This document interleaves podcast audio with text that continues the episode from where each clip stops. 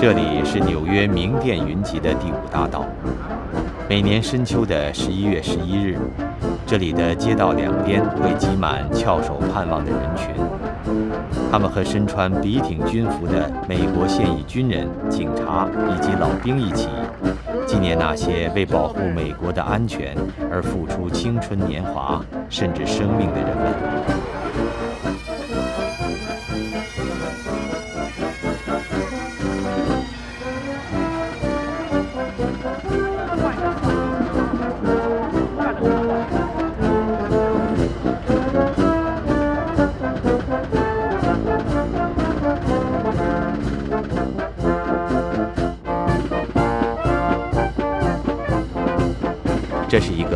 含美国近百年历史的庆典，始于1919年，为迎接从第一次世界大战中凯旋归来的美国首位六星上将 Pershing 将军而举行的游行。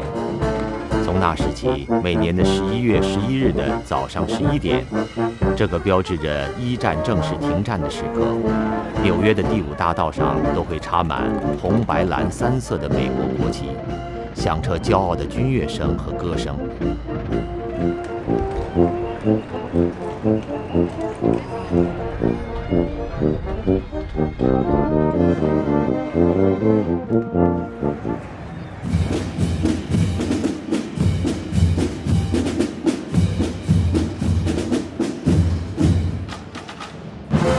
在游行的队伍中，有一个身穿古典的中国唐朝乐官服饰的方阵，这是天国乐团，一个由法轮功学员组成的军乐团。二零零五年底在纽约率先成立，目前已遍及全球二十多个国家。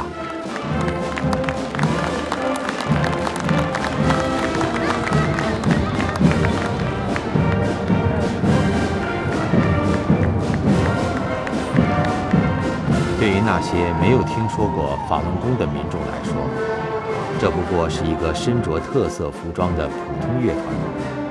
但不少人知道，这是一个正在中国遭受共产政权迫害的修炼团体。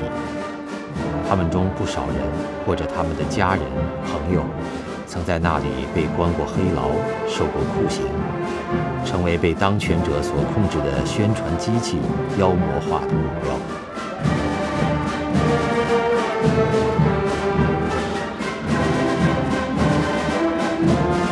这是一个不同寻常的乐团。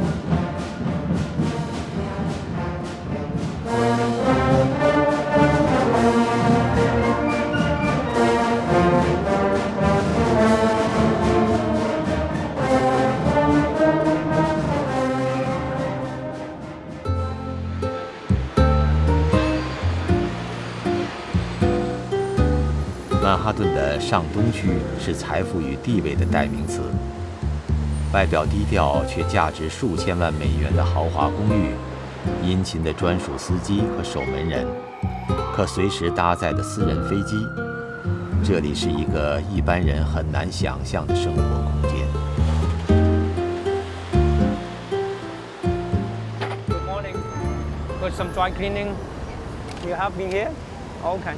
在这里的一条僻静的林荫道上，有一家小小的洗衣缝纫店。这个店的老板古先生和太太，三十多年前从中国来。在来美国就是谋生是不太容易了，反正 以前以前的学的东西在这里用不上，那就就是阴差阳错就就做了这个了。凭着诚实、勤劳和好手艺，小店的生意不错，也拥有不少住在附近豪华公寓中的。忠诚客户，高档的东西，客人的东西也很贵，每一件衣物可能有几千块钱都有，所以这个店也很有趣的，就是人不多，每天可能做十五个客人，那天的生意量也就足够了。而且他们把那个信用卡的号码一给你，他就不管了，就叫你去拿东西、送东西。作为第一代移民，古先生和太太在美国辛苦打拼。闯出一片天地，他们的一双儿女也长大成人，一个是计算机工程师，一个是投资银行的理财专家。九八年、九九年，古先生一家相继开始修炼法轮功。零五年，天国乐团成立的时候，一家四口都报名参加。我以前也没有音乐的底，那我乐感也很差，就是五线谱也不会。但是大陆跟我们练同一个功的大陆的学员，就是给迫害啊，呃，这么久了，已经从九九年到现在，所以我们就说，希望说通过这个音乐的形式啊，参加各种各类的游行啊，让大家知道法轮功是什么，然后我们都是一一群什么样的人。十多年后的今天。古家的老少四人已经是乐团的资深成员，他们的经历正是天国乐团的生动写照。这是一个从零开始，不是为了音乐爱好，而是为了共同的信念而走在一起的乐团。在乐团的成员中，有十几岁的少年，也有平生从未摸过乐器的七十多岁的老人。有打工一族，也有律师、医生、教授和军官。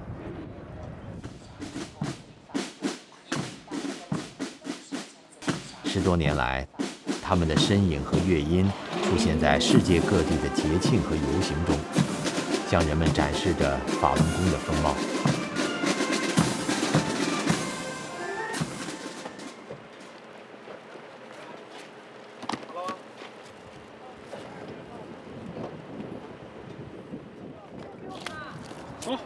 这里是一片新泽西州的工厂区，也是每个周末纽约天国乐团练习的地方。要找到一个合适的场地，能容纳两百多人的乐团练习，同时又不打扰其他人，并不容易。加油，怎么能加水呢？加你的润滑油。对对，这就是油，就是我们冬天去游行的时候呢，因为天气很冷，然后呢，那个那个剑呢会会冻住，所以我们就找不同的办法怎么办，然后最后找到一种这种就是防冻水。这个乐团的日程很满，除了参加大大小小的游行，每周六晚都是五个小时的排练。走一走就热，就热了，走走快点。为了练习走步。他们在无人的工厂区，借着停车场的灯光来练习。不要往右，小鼓跟长不要往右，大鼓你们转呐，不要转。乐团的名声是一点一点积攒起来的，靠着高强度的练习，一群音乐盲三个月就学会四首曲子，走上曼哈顿的唐人街演奏。不论严寒酷暑还是狂风暴雨，只要是他们参加的游行，他们就一定会坚持演奏到底。我们刚刚有一次右转的时候，本来离马路边就是那个半米，然后到了后半段就已经变成一米了。不过，在二零一三年，专业的乐团指挥周文文加入天国乐团之前，乐团一直都是速成的练法，要再提高就遇到瓶颈。这几个还没考过，这几个得考，得下个礼拜我们催他们考。从别团进来也来的也都要考才可以，然后这些妈妈都要考。背一背就好。所以我还记得第一次来排练的时候，就觉得那个人很多，然后很大声，但是声音听不清楚，就不清晰。对，因为就发现大家都没有概念，然后也不知道什么叫基本功，为什么要练基本功。所以就得从头从头的讲。好，再说，one two，踏步。不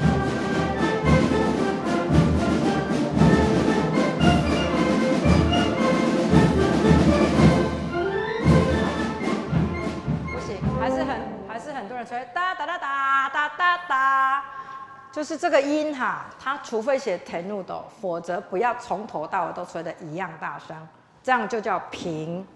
听起来就会呆呆的，就比较木。对，OK，那个呆不是一个口，然后下面一个木吗？对。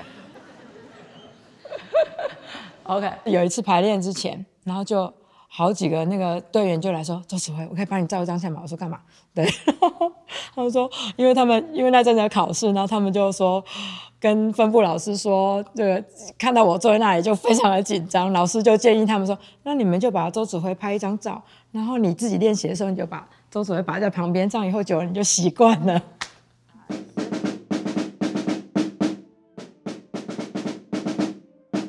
对还有要变小声，还有一个办法，就是你打扁一点，不是只有控制这个下去的时间。今天考试是突击才告诉我的，我也没有怎么准备，有点紧张，所以考了乱七八糟的。对，这个反过来练，对，好，太紧张，好吧。我想，在国内经历过那种迫害环境的人呢，可能会更珍惜参加天国乐团游行的机会，因为像我呢，到了天国乐团在美国各个城市游行的时候，走在街上，然后看到两边那么多观众围着看，很多人拿出手机来拍，而且那种兴奋的表情啊、欢呼啊、鼓掌啊、大拇指啊，然后两边是警察开道、威风凛凛的感觉，然后自己就有一种扬眉吐气的感觉吧，因为跟国内强烈的对比嘛。蓝青曾是清华大学的英文教师。迫害开始之后，他被迫离开校园，来到美国开始新的生活。他也是天国乐团一成立时就参加的老成员，亲身经历了乐团从零开始的一切。有的人是拿着号嘴吹，有的人在车里练，有的人呢是到海边去，就是夜深人静的时候哈，在那个地方，也有人想过去地铁练。就是地铁里面，但是呢，所以就就就人家就会给他扔钱嘛，就那种的，反正很多趣事，特别好玩。呃，我们当时有个很好的老师，他是非常专业的，他呢他自己在那个专业的乐队哈，原来是呃他给那个 David Bowie 做过鼓手的，所以呢他来教我们，而且很多鼓点当初是他写的，然后我们特别崇拜他，因为鼓点很好听，很带劲儿。Tell them what they need to improve, right? I want to say it was a total disaster in the beginning because people just didn't know how to play together. So you have all these people, you have, you know, over 30 people playing the drum and they all have to be synchronized. And um, there was moments in the beginning it was really difficult, but every time I would go back, there was always you know, the people would just get better at it.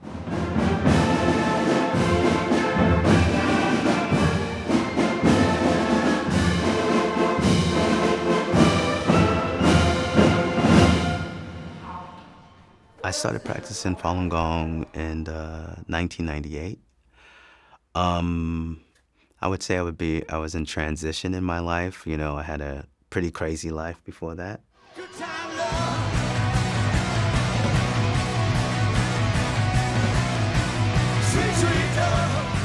Lot of vices. You know, I had um, smoked two packs of cigarettes a day, um, alcohol and drugs, and and I wanted out a long time ago. I just didn't know how to get out of it. And I went for a walk one day in Riverside Park on 100th Street, and out the corner of my eye, I saw some a group of people practicing Falun Gong. I walked over and, and observed, and somebody came to me and said, hey, you know, are you interested? You know, and I said, yeah, so what's this all about? And I just kept asking questions and asking questions. And next thing I know, you know, I was practicing. And next thing I know, around, I would say two or three weeks, I was like, wait a minute, I'm not drinking anymore. I'm not smoking cigarettes. I'm not taking drugs. And it just went away. And I wasn't even thinking about it. Just, I just all of a sudden realized, like, wait a minute I stopped all of this stuff, you know. It's, it was pretty amazing. 明星鼓手的光环让 Sterling 迷失，而法轮功的修炼让他找回了内心的平静。为了制止中共的迫害，Sterling 和他的朋友们曾去中国为法轮功请愿，结果被警察抓捕，拳打脚踢。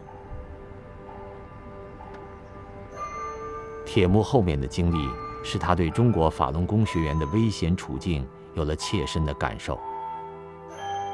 回美国后，他利用自己的知名度和全球巡回演出的机会，让人们了解法轮功的真相。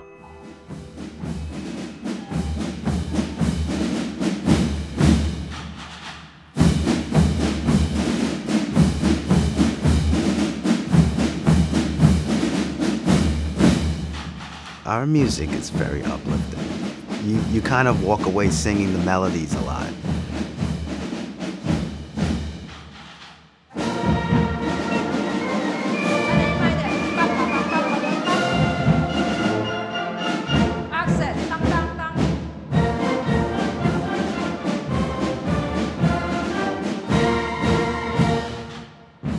I can't tell you why people respond that way.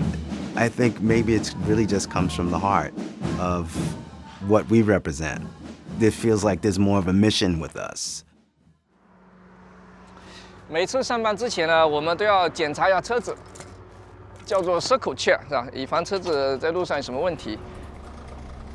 哦，我们这一行啊，是在北美算是一个比较好的工作，啊，那个工作比较稳定，比较有保障。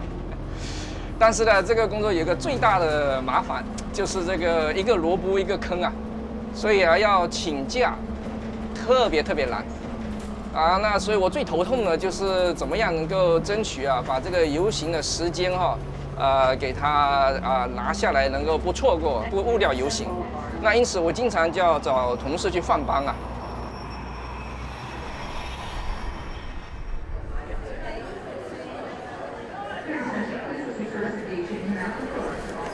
对于加拿大的天国乐团来说，每年卡尔加里举办的牛仔节的游行是最重要的游行之一。这是北美最大规模的户外节日活动，有着上百年的历史，吸引着世界各地的游客。开家里的游行路程都是很长，之外还有就是观众特别的多。成绩取得好成绩。Yes。呃，我是从香港移民到加拿大来的。其实，在我没来加拿大之前，我在香港就已经开始修炼法轮大法了。那个时候是因为我家里的个哥哥他身体不好，然后朋友介绍他呃修炼法轮大法，然后他都现在就很健康的一个人。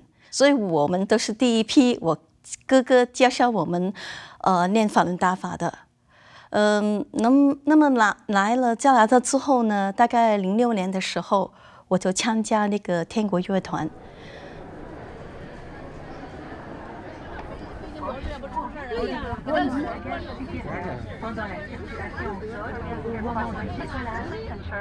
讲他，他家住在那个 Kingston，每次排练呐、演出可能嘛，他从家开车到多伦多要两个小时。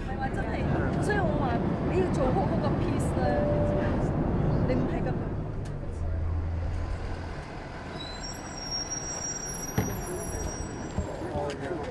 大家都清楚了吗？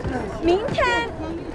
五点四十五分，你在这里出来，然后往那边方向走。我们在公园里面吃早餐。先放这儿，传过来吧，传过来。去那天我们要上班嘛，所以搭晚上的飞机过去。那么到开家里已经很晚了，也没有在洗脚，也睡在学校的地板上，也睡不好。明天一早又要到那个游行的现场，然后在那边等待，其实是挺辛苦的，就是挺耗体力的。这些啊，这些杯子全都是当地学员给我们提供的。然后，你像我们大概有一百个人来这儿，所以他们会提供至少一百套以上的这睡觉的那些被子啊、枕套啊，还有还有垫子啊。那个拿那个垫子拿四个太多了，拿三个就够了。有的人没有啊，就给他腾出来给他用嘛。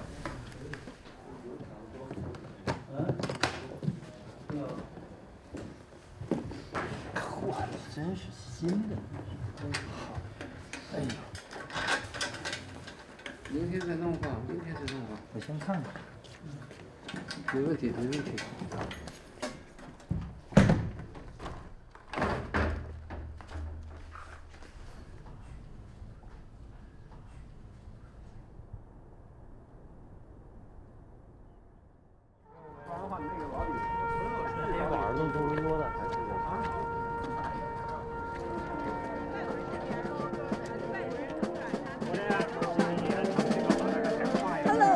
刚刚参加千国乐团，然后我们就去外面唐人街游行。其实当时那种感受真的不是那么好受，因为中共就把法轮功描述成好像一个魔鬼一样，然后很多人都不明真相，对我们就很仇恨。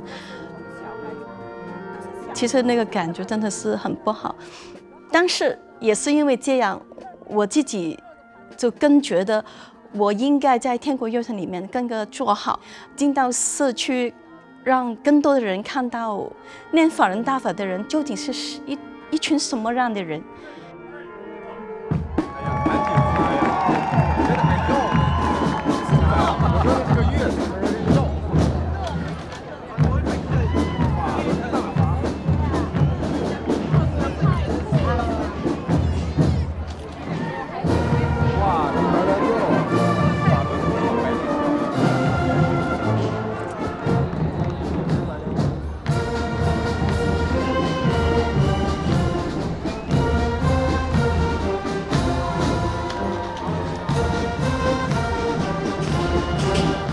我们小鼓一开始游行一打，就根本就不停下来的了，一直到那个游行结束，好累，但是心情还是很愉快的。大家人很正面的认识我们法轮大法修炼者，我觉得这些都是很值得去做的。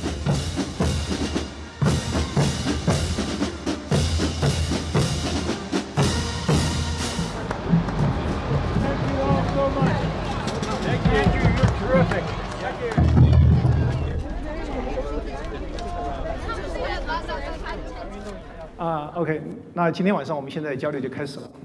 这个参加卡尔加里这个游行的过程里边，我觉得卡尔加里当地同修呢付出了很多努力。嗯，光我们之间的这个邮件联系，我估计得有百十来个邮件，在在在商量，就是说呃人员呀，这个呃接待的具体的日程啊，呃还有。接飞机、送飞机等等等等很多的事情。呃，有些人问：“哎呀，跑这么远，花几百块钱的这个机票来回，还要请假，值不值？”有些人可能有这样的想法。其实，其实我觉得呢，我倒不是希望大家你以后你年年你必须来，不是这个这个这个大家都是自愿的，我清楚。但是这个意义实在是太深远，不是用语言来表达出来的。我们这儿的人大家都清楚，有几十万人现场。那么你加上这个电视，恐怕有七八十万、上百万。我我是感到这个非常那个，我我不知道用什么话来说，我是，我只感到作为大法弟子，我非常自豪。好，谢谢大家。然后等开始游行的时候，上方有很多天桥在上面，然后等到最后一个天桥的时候，那个景在我眼前就特别的美。远方是那个蓝天和那个白云，然后我就在想，这实在海外大法弟子实在是太幸福了，就只是演奏一下乡村音乐，跟国内大法弟子比的话，我们的环境就只是很美很美，有点激动。然后转了弯之后，我家里也有亲人在受迫害，就是我的公公。嗯，二零一四年的时候，我先生和我公公李小波在四川的时候，由于发法轮功真相资料被抓了。然后，因为我先生是加拿大公民，所以他就很快被送回加拿大。但是我公公就直接抓到看守所，然后直接在二零一五年的时候又被判了八年。对受迫害的亲友的担忧和思念，是不少乐团成员心中的隐痛。在欢乐的游行过后，需要面对的，往往是一份难以释怀的沉重。